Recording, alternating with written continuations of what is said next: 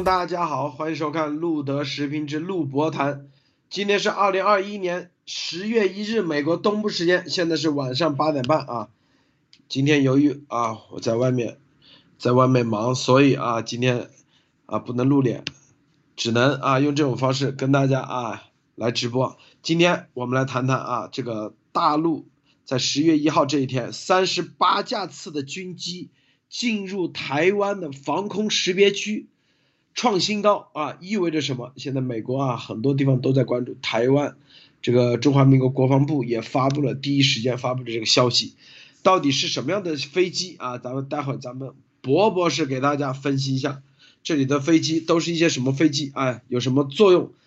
这个想警告台湾什么啊？在这十一的时候要展现什么样的武力啊？这是一个。第二个，这个王岐山啊，在国庆酒会上，中共的。这个国庆酒会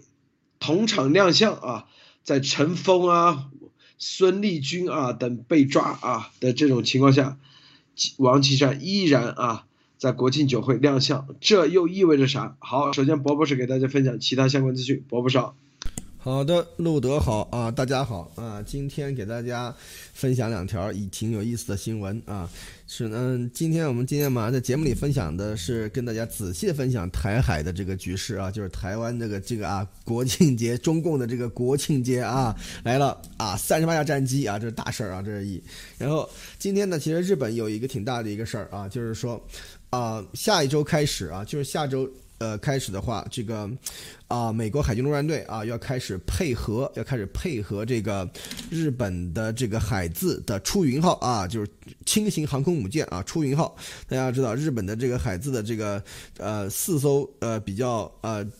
出呃，就是说呃，大型的舰只啊，就是说日本叫它啊护卫舰啊，防空护卫舰啊，对吧？但是其实就是直升机母舰啊。但是现在经过现代化改装以后啊，现在可以起降这个 F 三十五战机啊，就是下周开始第一艘啊出云号就要开始跟那个啊日本海自的这个啊，就是跟那个美国海军陆战队要开始进行啊，呃，哎哎。就是 F 三十五 B 战机的这种起降操作整合啊，这个意义重大。为什么呢？这就是说，大家要知道，这是是。第二次世界大战以后啊，大日本帝国海军啊，以后啊，这是有首次有固定翼的飞机啊，直升机不算啊，就是固定翼飞机从日本海军的航母上起降啊，这可以说是一个非常重大的一个意义啊。怎么说呢？就是说可以想见，当年啊，这个大日本帝国海军是在这个太平洋上面也是非常非常厉害的一支这个海空力量啊。就是说，当然了，在二战的时候败给美国，太平洋战争啊败给美国，但是现在啊，在这个我们这个总加速师啊，不断的加速之下啊，这个大日本帝国海军有这个重振雄风的这个意思啊，所以我们可以要看一看这件事情，其实意义还是还是还是非常非常重大的啊，这是一。第二呢，就是说。这两天啊，这个 NASA 也在这个大力的测试这个新型的这个火箭发动机啊，S 二五啊，就是说这种液氧发动机为以后的这个登月和火星计划做准备啊。然后呢，这个 SpaceX 也是在开始测试新的这个啊，就是嗯 Starship 啊。所以说这个也都是美国在这个太空方面也也依然在每天都在啊，也在日拱一卒啊。然后也有一个比较呃冷僻的一点消息呢，就是说大家可能也会感兴趣，就是波音公司刚刚交付了一架这个第三代的这个 F A 十八大黄蜂啊，超级大黄蜂给美国海军啊。这个它当然了，可能第一架嘛，肯定是用来做测试啊，做这方面的这个操作。但是这是一个反非常成熟的啊，非常成熟的这种这个。这个空战和攻击平台，然后有了第三代的改进啊，这时候就是这个 Fly Three 的这个第第一架，现在已经被交付给了美国海军啊，所以说以后啊，美国海军的舰载机将将会是由 F A 十八和这个 F 三十五进行这个高低搭配啊，就是说。传统战机和这个隐形战机的搭配，所以说这个后面来说的话，可见也是美国海军升级换代的一个重要部分啊。好的，那我先分享这么多，谢谢。啊，这个十月一号啊，台湾国防部说啊，总共有三十八架啊，中共的这个空军的战斗机啊，以及其他的相关的机次，来进入了西台湾的西南防空识别区。其中机型啊是十架次的歼十六，两架次的轰六啊，一架次的空警五百，这是第一次的运运行啊。第二次的话，然后这里头啊有第二次的，总共加起来十十三十八架次啊啊，然后这里头这个。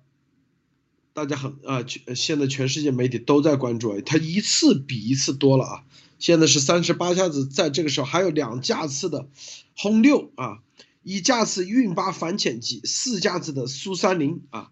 这些战机是不是编队啊？然后这些战机都什么一个情况啊？包括现在进入的这个区域，这个伯伯是呃呃这个军事专家，能不能跟我们说一下这个歼？十六啊，红六啊，等等啊，这个是不是一个什么的编队？能够如果不做预警的话，能够起到一个什么作用啊？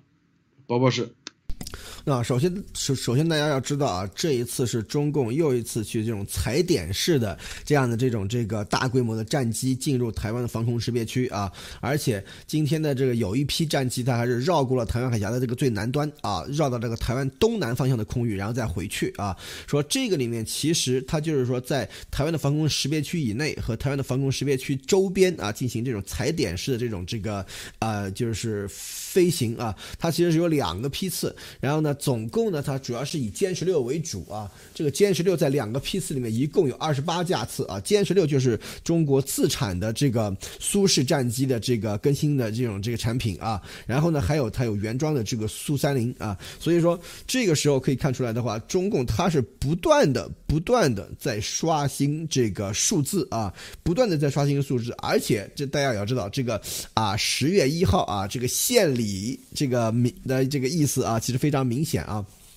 所以这个十月一日这个日子比较特殊，而且呢，所以说就要去绕一次啊，这是一。第二就是说，大家要知道，最近这个美国海军和的航空母舰。这个啊，两个航母打击群在这个台湾以东啊，然后还有这个伊丽莎白女王号也相信据信也是在台湾以东啊，就是说这就是说在台湾以东现在的这个态势里面，可能会有三个嗯呃英美联军的航母打击群一直在这个地方，所以说像轰六啊，像这种这个反潜机啊。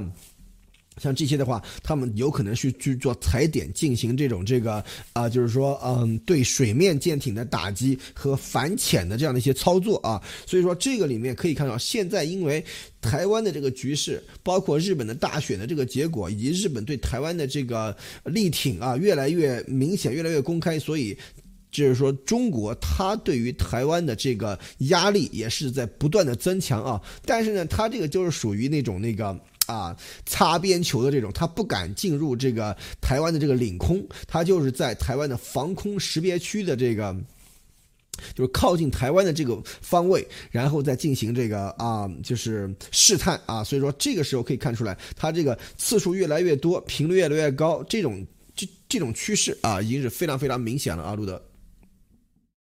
啊，他这个是不是啊？你想想，现在是三十八架次，下次可能五十架次。是不是玩这种狼来的游戏啊？下次可能一百架次，那直接就过来。他没那么多，可能。对，它可能是多批次，而且大家要知道，这些飞机它是来自不同的基地啊。大家要知道，它是说这个，甚至从内陆啊，甚至到江西、安徽啊这一线的这个基地，都可能作为这个往这个台湾的前线的这样的这个啊战机出发的基地啊。所以说，它这个里面用来这个测试的其实非常多。其实甚至还啊网传啊，还有是远至啊云南的这个基地啊，就是说广西以广西的基地是肯定有的啊，就是说再往里啊云。南的基地的这个飞机都出现在这个台海峡这个方向啊，所以说这个里面大家可以知道，中共在在这个啊整个里面的话，它的这个。啊，就是各方面都是在进行这种这个怎么说呢，像踩点一样的这种这个啊演练啊。大家因因为要大家要要知道，比方说啊，对于这个比方说美国航母的这个啊模拟攻击，对吧？对于台湾的这个整个的这个覆盖和这个对于目标的打击啊这些东西吧，他们都是要就是说把人员啊这些东西都熟悉起来啊。具体他他他敢不敢打是一回事儿，但是他做这种战术的这个准备也是啊，就是说这是他这个战术意图的一部分，同时也是对台湾。湾形成这种这个军事上的压力啊，而且这当然是为这个大陆打鸡血。从这个十月一号这个特殊的日子啊，非要这么去表演一下，就会看得很清楚啊。所以这个里面有多重意义在里面啊。这种多重意义啊，这个歼幺六，最近媒体上说说什么是苏啊，是是是 F 三十五的这个克星，你你怎么看？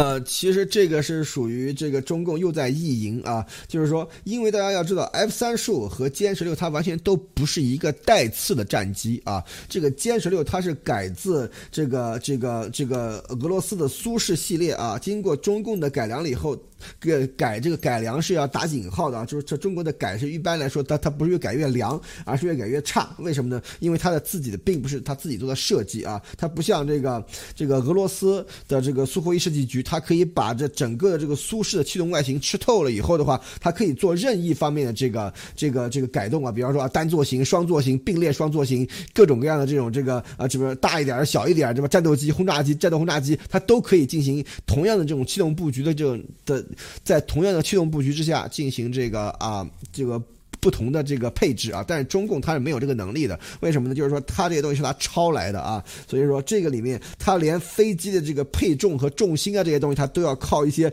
比较啊老的这个技术啊，比较这个这个怎么说山寨的这种技术去实现啊，所以说它对于这个气动外形的把握其实是没有的，所以说这里面他说，歼十六能够跟这个 F 三十五相比较。几乎是不可能的啊！西方的这个啊，就是西方的这个测算的话，歼十六大概勉强能够和 F 十五，就是美国的上一代战机啊进行相比较，而且战力也是大大的不如美国的 F 十五啊。所以说这个时候来看的话，中共在这种意淫和吹牛又不是第一天了，所以他一直是这么说的啊，路德。哎，这里头有没有可能他什么什么中共的隐形战机台湾发现不了？你觉得有没有这可能啊？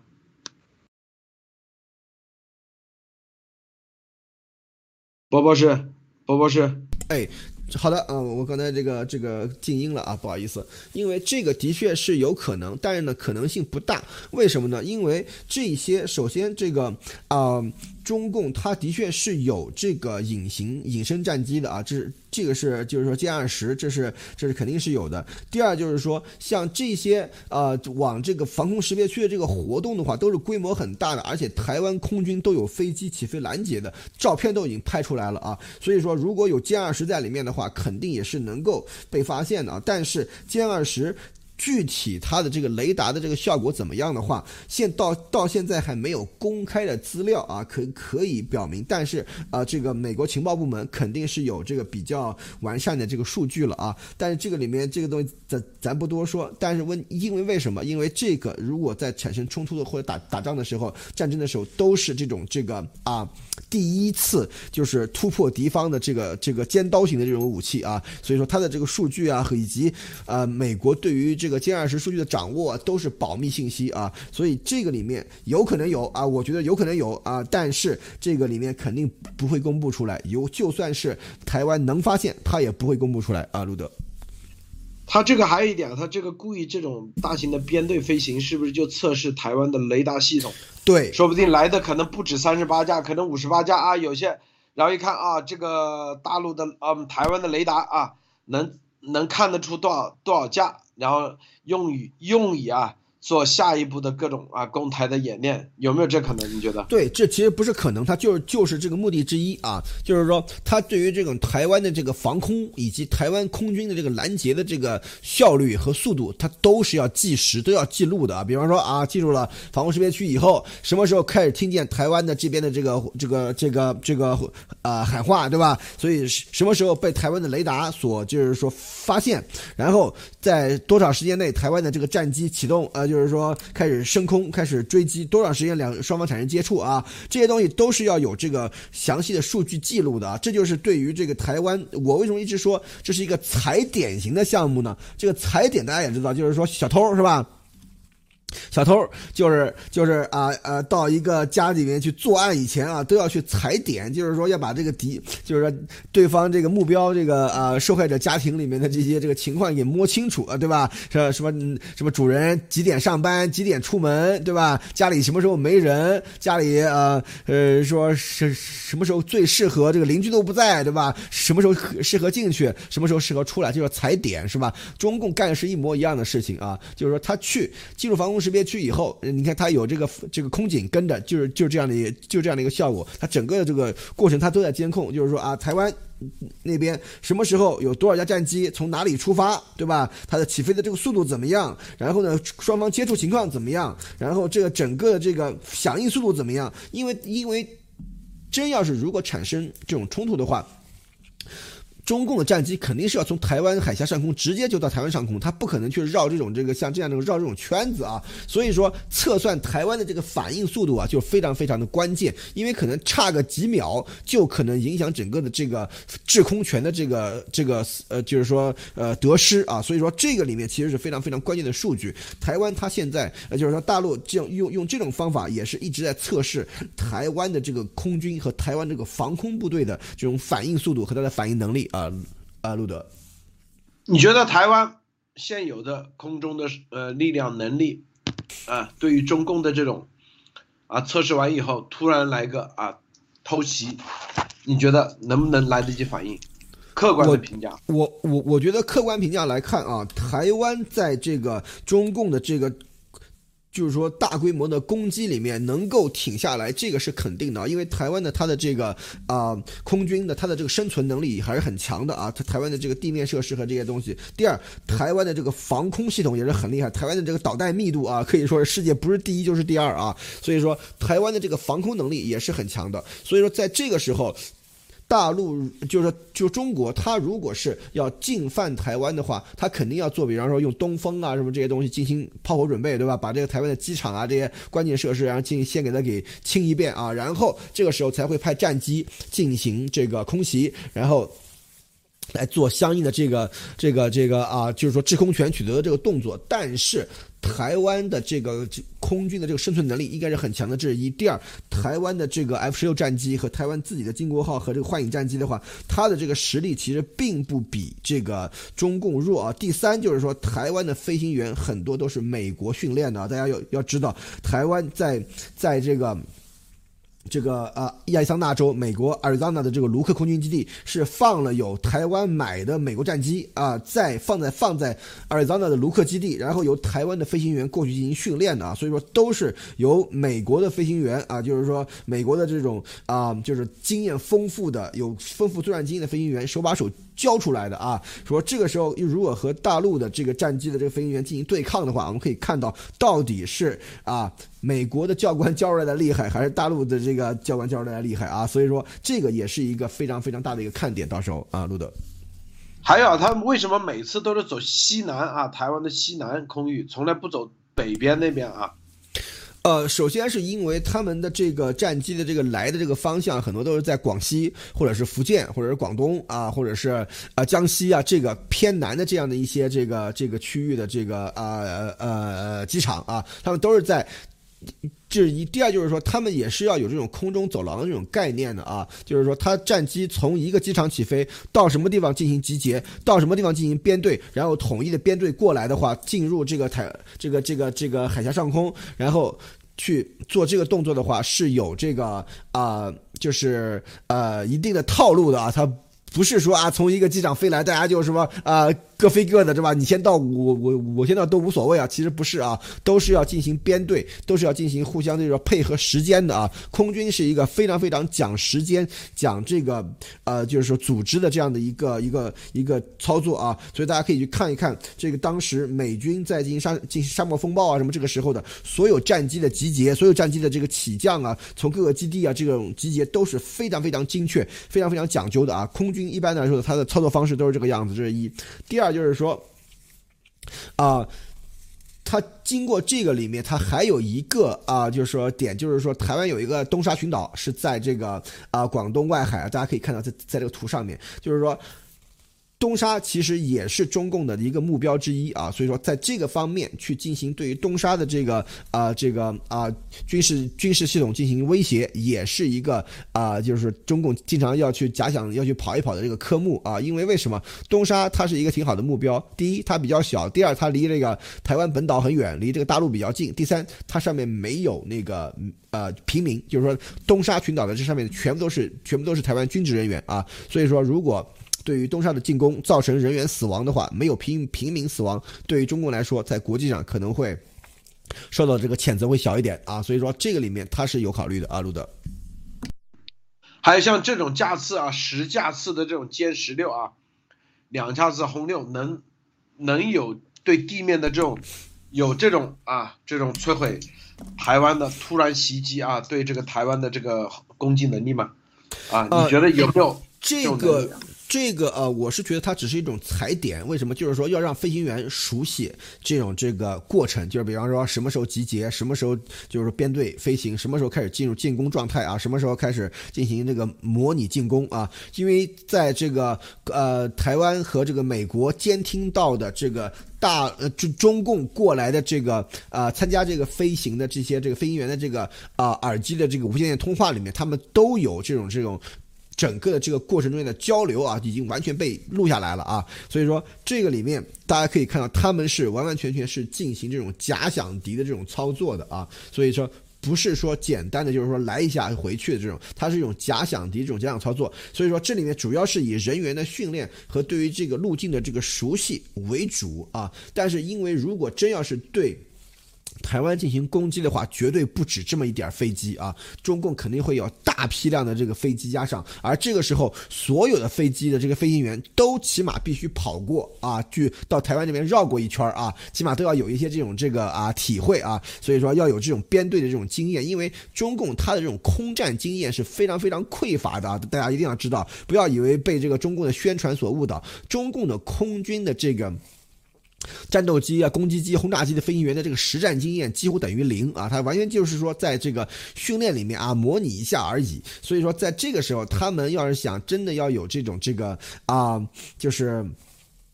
实际的这样一些效果的话，他只能像这样模拟。其实这样的话，对于他们平时的这种训练来说的话，能做到这样已经是不错了。真正像这种美军这种这种对抗型的这种这个训练的话，中共是做不到的，也是做不起的啊，路德。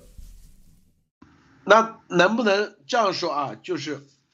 这个美国有没有这个能力，在他啊这个还没编队形成编队之前，就把他的预警机给废了？因为没有预警机，你这玩意说白了，这飞机战斗机不就是啊，就是光是摆设吗？美军有没有这个能力啊？台湾或者美中共的这种这个常规战机啊，歼十六这些东西的话，因为在这个。台湾的这个雷达站，它是由美军的这个设备的啊，在这个台湾岛上面，它只要这边甚至远到，比方说内陆的这个机场，都是能够监控到。只要战机一起飞，立刻这边就知道了有多少啊。所以说，这个里面对他们的这个战机起飞的这个这个监控，其实是非常非常完善的。台湾的这种长城雷达的话，对于这个大呃大陆沿海甚至稍微内陆点的机场，都是能够有这个覆盖的监控的啊。这是一能起飞多少，起飞多少架次，什么。时候起飞，这些东西都是可以监控的比较清楚的啊，这是一。第二就是说，中共它。战机起飞了以后，经过集结，然后再经过这个路线飞往这个台海这个上空的时候，它是需要一段时间的啊。所以说有这段时间的话，其实就是一个给台湾的这个防空和给台湾的这个空军做反应的一个比较好的一个准备的机会。所以说，它是美军和这个台湾的这个这个防空是有能力在这个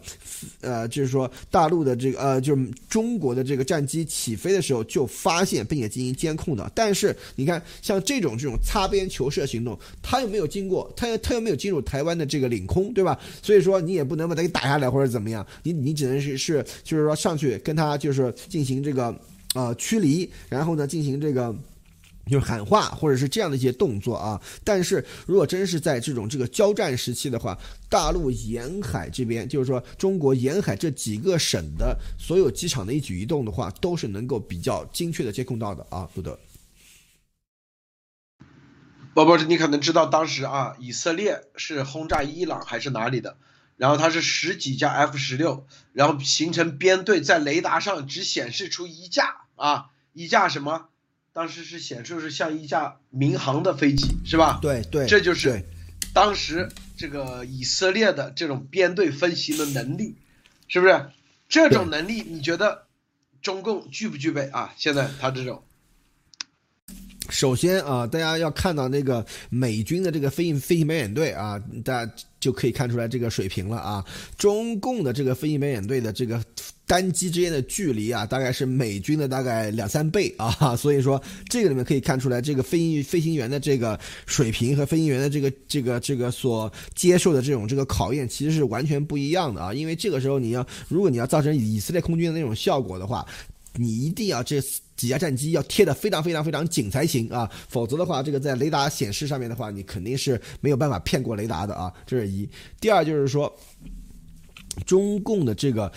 战斗机之间的这个啊和和轰炸机他们之间的这个训练啊是其实是很有有有很大问题的。为什么呢？就是说中共的这个责任事故啊，它是它是要有人要要要丢官的啊。这个里面啊，一旦出了什么什么责任事故的话，是要是要有要有这个责任人啊这样的一些东西的。而美军他每年，比方说这个飞机是比方摔飞机，或者是这个出现事故，就是说各种类别的这个事故，它有一个预算呢，就是说它在这个预算这个程度之内的话。它这个事故是可以容忍的啊，尤其是就是说就是说责任事故和责任事故和非责任事故这些东西的话，美军它是有一个比较好的一个体系的。而中共，你看它每次一坠一个飞机，整个地方戒严啊，然后立刻军管啊，就是说所有东西所有消息封锁，净干这样的事情。而美军，比方说啊起飞的时候坠了一个飞机，哪天坠了一个飞机，上次 B 二那个事情，全世界都在看，是吧？所以说美军的这个透明，就是因为他对他自己的这个体系是有非常有信心的，而中共。对于他的他的这种空军体系来说的话，是非常没有底的，因为他这个里面，他从设备到人员到训练到这些东西的话，他完全没有经过检验啊，就是说他完完全全是凭自己的空想在搞。以前这个金头盔对吧，搞了一段时间，搞了几年，当时大家觉得哎，这还是挺牛的一个效，他就是仿仿造美国的红美国的红旗军演对吧？美国红旗每年现在还是还是好几次，盟军还是在一起搞，中国的金头盔早就已经停了啊，为什么？就是因为有事故，有比较。大的责任事故，然后导致啊某一些领导是吧这些东西啊背锅是吧，然后这些东西后来就慢慢叫停了。毕竟嘛，这个啊领导不能这个吃喝嫖赌了，这还是个大事儿是吧？所以说具体这个啊战斗机的这个素质，战斗机飞行人员的分析，飞行人员的素质到底怎么样，这是另外一个。另另外一个问题啊，所以说这个里面大家可以看到，这个军队到底是不是为了这个保卫国家而还是为了这个啊满足这个啊某些这个小集团的利益而而建立的军队？这两个的他们的这种这个就是人员的这个素质以人员这个情怀其实是不一样的啊，路德。那我想问一下，这个能做成以色列这种编的飞机，除了技术以外，是不是机型啊？这个精细程度是不是也很很有关系？比如说，就像你像我们买个车是吧？如果是你开的是法拉利，它那个方向盘它的指向性特别好。如果你开个夏利，虽然都叫利啊，夏利你会发现这方向盘往左打，你要抖来抖去。我不知道你开过夏利没有啊？就就这感觉。对，你觉得是不是跟这个啊也有关系？硬件上面来说的话，其实也是非常非常。重要的就是说，你的硬件可可靠性一定要高。你那么密集编队的时候的话，如果你的硬件就是比方说你的操控系统啊，或者你的发动机啊，稍微有点问题的话，那整个四架或者六架的编队就完全报废啊。所以说这也是一个一个考量。这但是我觉得这里面最主要的就是说，因为它一定要是那种这种控制很精确的轻型或者中型战机才能干这种密集性编队的事情啊。因为像重型战机的话，它一般比较难，就是因为它的这个体积比较大，周周。会造成扰流啊，这些东西的话可能会比较多，所以非常超密集的编队的话，一般都是由轻型或者中型战机来完成。你就像美世界上面所有的这种飞行表演队，它所用的都是轻型或者中型战机，很少用这种重型战机来做这种飞行表演的啊，这也是它最它其中的一个一个原因。而中共它的主要的问题就是说。俗话说啊，这个艺高人胆大啊，对吧？中共的这个这个空军的这个呃人员，他这个艺啊，到底是不是高啊？完从来没有检验过啊。虽然他自己吹啊，他艺很高啊，人胆也很大，对吧？但是真正具体怎么样的话，是骡子是马拉出来要是要怎么样，要拉出来溜溜的啊。中共从来没有拉出来溜过，所以咱也不知道，所以就所以现在基本上就听他吹。所以在在在这个时候，我们可以看到中共他是在做一些动作的，但是这些动作具体有多少的战术价值，有多少的这种这个呃能达达成什么样战略目的的话，其实这个都是一个很大的一个问号。为什么呢？就是说，像这些东西，他所做出来的这些动作的话。虽然说是他是在摸台湾的底，他是在摸美国的底，但是同样，这个美国也是在摸他的底，对吧？台湾也是在摸他的底，他都从什么地方起飞，他从什么地什么地方降落，这些东西台湾也都可以掌握的非常非常清楚啊。对于这个大他沿海这些机场的这些监控，台湾也都是在做的很好。所以说，这个里面其实是一个双方较量的一个过程啊，路德。还有那个台湾现有的金国号，应该是很老的，是应该是 F 五是吧？早期的是不是？不是金国号是台湾自产的，嗯，F 五也有，嗯。那个金国号什么水平嘛？现在您感觉？金国号差下不差不多相当于早期的 F 十六的水平，但是呃，台湾现在的这个主力战机是 F F 十六 V，就是说台湾的这个汉翔它已经能够把这个拿到了美国的这个认证啊，它可以把这个 F 十六改装成 F 十六 V，就是 F 十六最新型的这个。战机啊，所以说台湾它现在正在做这样的一件事情，所以台湾的这个空军和台湾的这个防空的能力，其实它是基本上是按照美军的标准来的啊，所以说这个这个它的这个啊。就是战术能力的话，应该是要高过大陆，呃，就是说中国的这个空军的啊。但是其他的方面，我们还得再看，因为真正这个动起，就是说这个啊，开始这个有这个武力冲突的话，武武武装冲突的话，它是一个综合过程啊。这不仅仅是光靠战机可以解决的啊，路德。所以这里面这个台湾看到这三十八架也不是很紧张，是吧？你看到这三八三十八架来。没有什么紧张的，没有什么紧张的。如果真要是啊入侵的话，大概是三百八十架，乘个十差不多，这样的数字可能会让台湾比较紧张。三十八架真的是，而且还是分两批的，所以这完全还是在继续踩点啊，就是他要让让飞行员和这个装备进行熟悉这样的这样的一个 routine 这样的一个过程啊。但是美军一般的话，一般都是先是什么电子战飞机先进，是吧？对，用 F F 三十 F 十五电子战，是不是？美军一般来说，他是这样，他看对手，如如果是对方有比较强的防空网的话，一般是由隐形战机进行第一波，就是说 F 二十二、F 三十五这样的隐形战机进行第一波，然后用这个反辐射导弹啊这些这些东西把对方的防空给瓦解，然后同时是进行这个 E A E A 十八，嗯。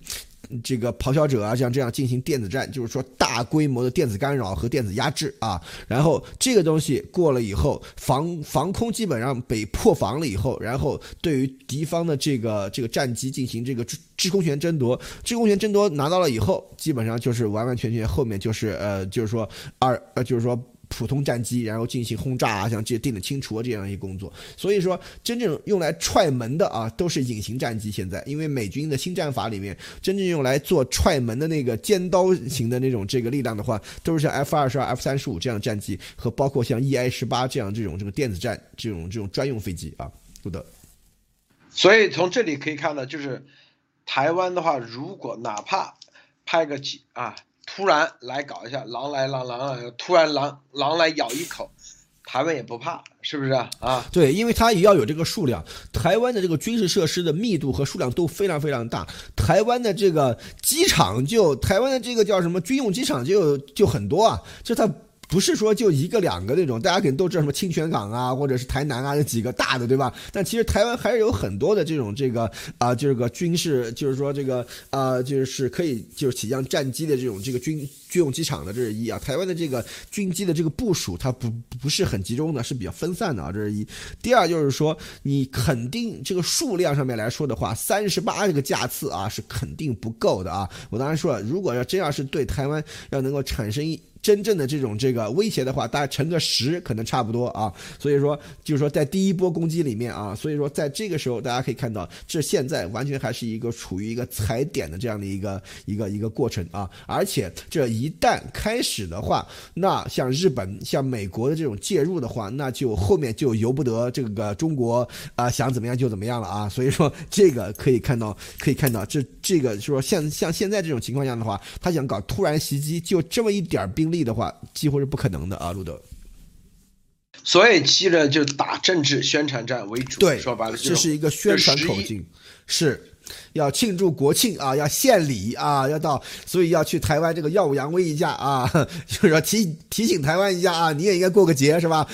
基本上是这个意思啊。所以我觉得啊，这个大家就是啊，要看一看这个中共的这种丑恶嘴脸啊，就是说在这个大过节的啊，也不让这个这个台湾这个防空是吧？防空和这个空军的这个兄弟们过个 就是说休息一下啊。所以说这个时候可以看到中共他的他的这个搞法，我这个里面完完全全我觉得很。很大的一个啊，就是呃目的啊，还是宣传为主。你看啊，我们十月一号为了庆祝国庆啊，我们要去这个海峡那一边啊，也让让让这个这个这个这个这个给台湾他们也要庆祝一下国庆啊，是吧？所以说主要是这样的一个一个一个作用啊，啊，路德。所以没有任何实际意义，是吧？就是纯粹对对。没有什么实际的这种大的这种实际的意义啊，它就是一种踩点的这种行为啊，而且是经常踩，也不是第一次啊，以后肯定也不是最后一次，肯定以后一直也会有啊，路德。所以这个我们呃，你看跟跟博博士我们这个对谈啊，讲的比较深入啊，什么机型啊、人物逻原理啊，都跟大家说说完以后，其实就告诉大家，中共就是说白了就是政治宣传为主，然后呢假改编这样子，然后。然后配合忽悠忽悠人的啊，基本上就是三百八十家，如果来的话，才有能力啊把台湾的这个防空力量给灭掉，是不是这意思啊？对我就是说。打一个比方啊，就是说靠着三十八架，而且是分两批次。你看这一批次里面只有歼十六乘以十，就歼十六只有十架而已，还有轰六才两架，这么点兵力，你想对台湾的整个的防空体系和这个呃，就是说啊，台湾的这种这个空军说造造成威胁的话，这完全属于开玩笑啊。所以说这是绝绝对不可能的，这只是一个踩点的行为啊。好的，我们接下来看啊这个。中共啊，这个什么什么所谓的国庆啊，这王岐山同场亮相，然后李克强说贯彻一国两制，但不提民主。这个海外的媒体也在关注啊，王岐山依然啊出来了，然后什么这个虽然陈峰啊，什么孙立军啊被啊吊着打啊，表面上是好像给扇王岐山的脸一样，但依然啊在这个重要的场合啊，王岐山跟习一起啊出来。这个虽然他不是常委啊，这个其实也表明了一个什么样的信号？博博士你怎么看？我是觉得啊，在这个时候呢，陈峰被干掉了是吧？或者孙立军也也也被也是就等于说是告一段落啊。就是说大家都要知道，为什么孙立军这个事情拿出来说比较有意义呢？就是说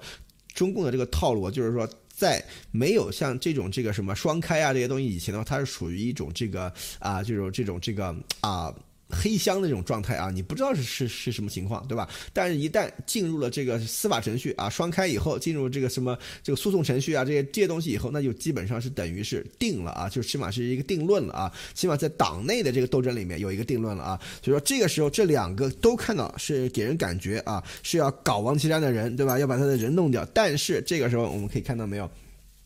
这个国庆什么什么什么什么招待会啊，这个王岐山又在又在里面排在最后一名啊，这党国还算是党国家领导人。这个时候是为什么呢？就是说要表面要营造一个气氛啊。虽然说在这个时候王岐山可能已经失势或者怎么样，但是他要把这个名字给放上去，把人给请出来，就是说在这个里面要要要在这个国庆的时候啊，还要再体现出来啊，是吧？还是这个啊，就是啊。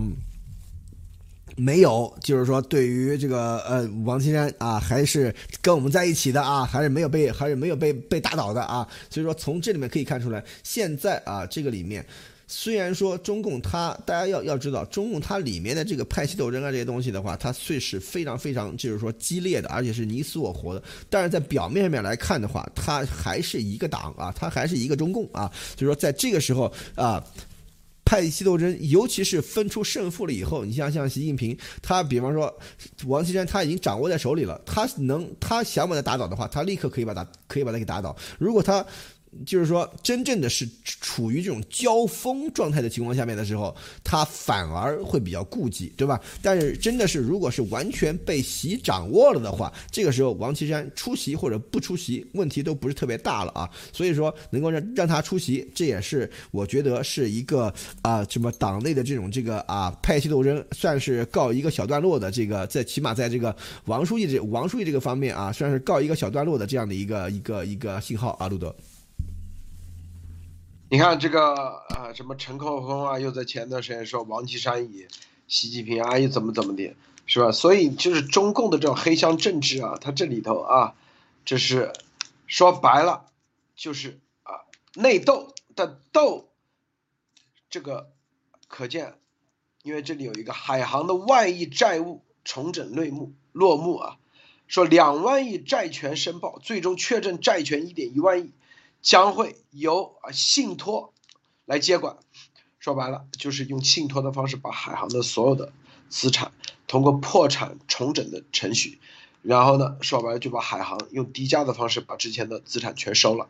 这又是一种啊收购的方式，所以这里面啊大家看到所谓的啊陈峰啊什么孙立军啊，呃所谓道国子啊根本就是啊这丫头说的这些东西，就是啥？就是演戏，是不是？演戏给老百姓看，王博士，你说是不是？对我也有有这种感觉啊，就是说大家大家一定要知道，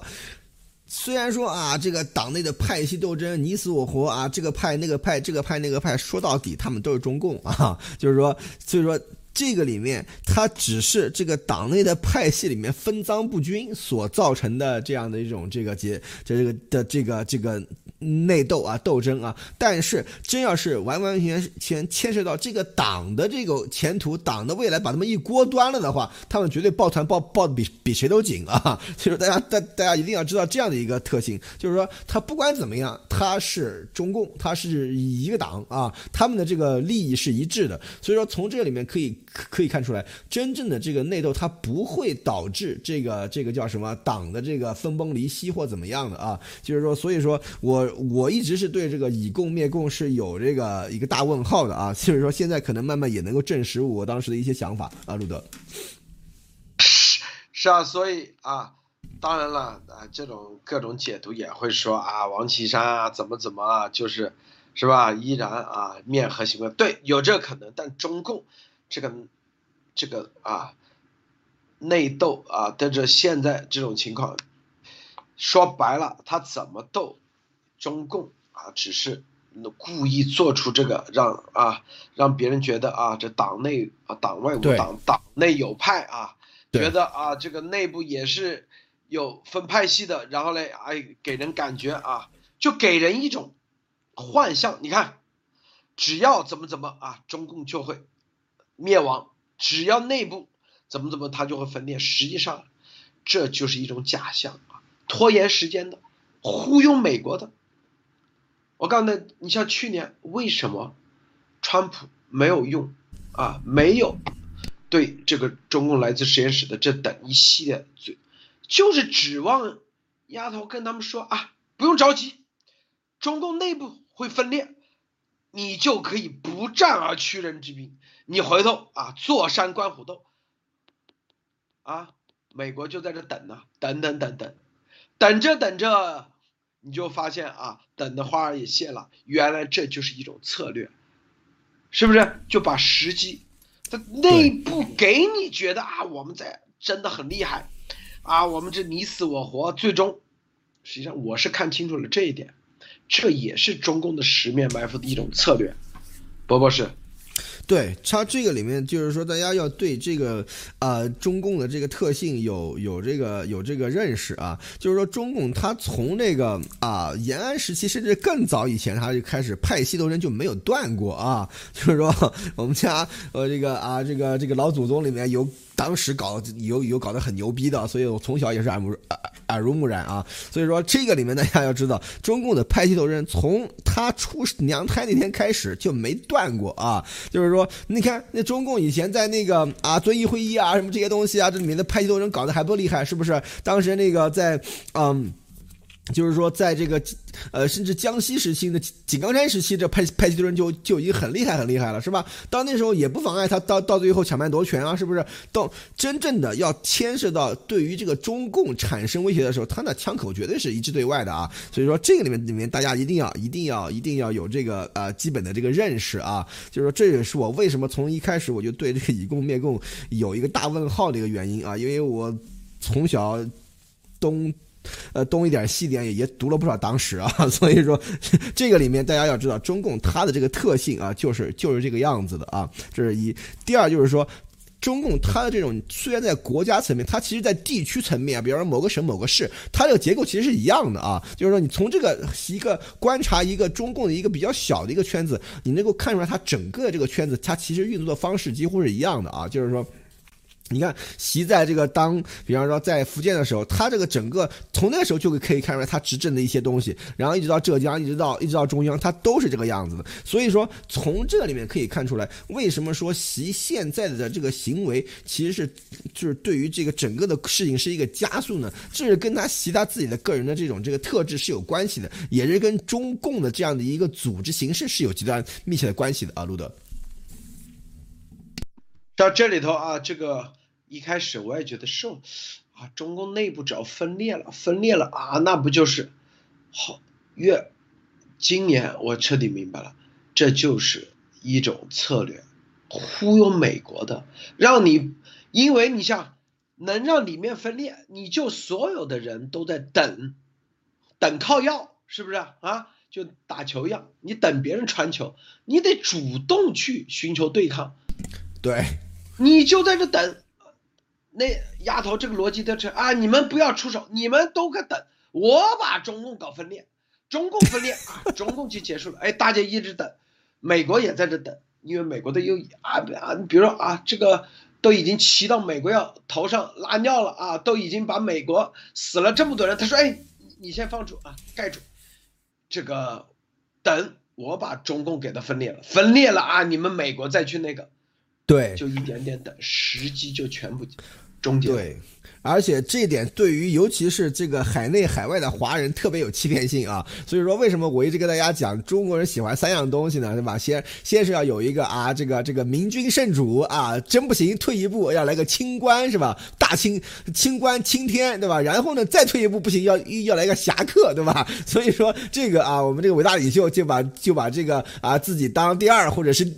或者。志不济当个侠客啊，所以说这里面啊，让让大侠我来啊，你你们看着就行了啊，所以说这些中国的老百姓就就就就乐见其成了啊，所以说这个里面大家可以知道，这是极其具有欺骗性的，而且是对于这个中国的这个民情秩序啊，是有了非常非常透彻的理解啊，才能够做出这样的这个这个非常啊合适的、非常这个有效的这个动作出来啊，对吧，路德？对，这就是现在看就是一个超级的信息误导。你说是不是啊？超级信息误导，所以啊，这个我相信美国方面也在也在也被忽悠了啊！等等等等等，等到最后一看，是吧？幸亏这里头你看，这个澳洲的那个阿舍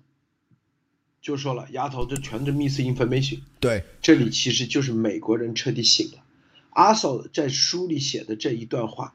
说只要是丫头这出来的都是 misinformation，这其实正儿八经就醒了。对，你怎么看啊？其实路德，我觉得是这样啊，就是美国人里面他清醒的人一直就有，他看的这个事情从另外一个角。其实我觉得这事情并不是一个清醒或者不清醒的一个问题，而是看问题的角度的问题。有的人是从中共的本质剖析，有的人是从中共的行为剖析，有的人是从中共的这个架构剖析。他每个人得出的结果是不一样的。但是，一旦这个事情有发展了以后，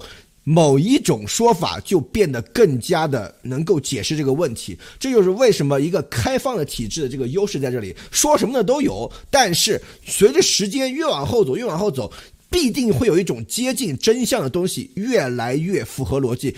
被越来越多的人所接受。就像病毒真相也是一样，就像这个这个这个这个啊，伟大领袖的这个行为也是一样。所以说，从这个里面可以看出来，这就是为什么中共这种一言堂是最要命的这的这样的一个结果啊。就是说，美国的这个体系，它就是。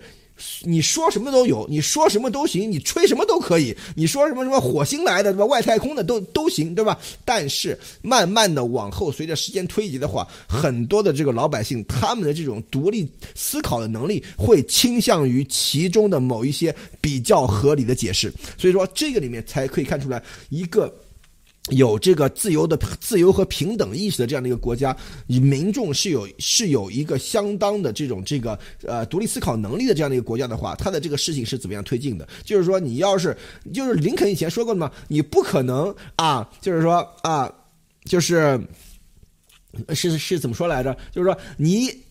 可能在某一个时间欺骗所有人，你也可能一直欺骗某些人，你不可能在一直欺骗所有人，就是就就这样的一个道理啊，路德。在啊，这个这真的很多，这在这过程中啊，这这咱们这个中国人啊，这个确实不该啊，也不该被亡了，所以这个上帝概率才会中，就是这这他们自己可以说又一次搬起石头砸自己脚，等着等着啊，然后呢想让这个病毒来搞一下，居然等来了是吧？有这样的人站出来。幺幺九，严博士站出来，所以这里头真的是上帝概率。你想想，差点丫头就成功了，包括习，是不是？差点就成功了，美国。你想想是不是博博士啊？对幺幺九这件事情，我是能够感觉到。我不跟大家说了吗？其实以前我是一个怎么说，挺挺这个这个这个无神论的一个人啊。就是说以前年轻的时候，后来越来越发现，这个是说有人说是上帝通过人的这个行为来显示显示他的这个存在啊。这的确是有一个一个一个啊，就是这个例子的啊。就是说，他嗯，咱们就拿研博士这件事情来说，对吧？其实就是说一种人性的光辉的一种。一种显示，其实研研博士这件事情说白了就是说一种人性光辉的显示。什么叫人性光辉的显示？就是说，作为一个人来说，他对他基本的良知。